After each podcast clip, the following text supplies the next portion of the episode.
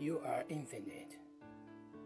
And on this case, the music that you can make is infinite.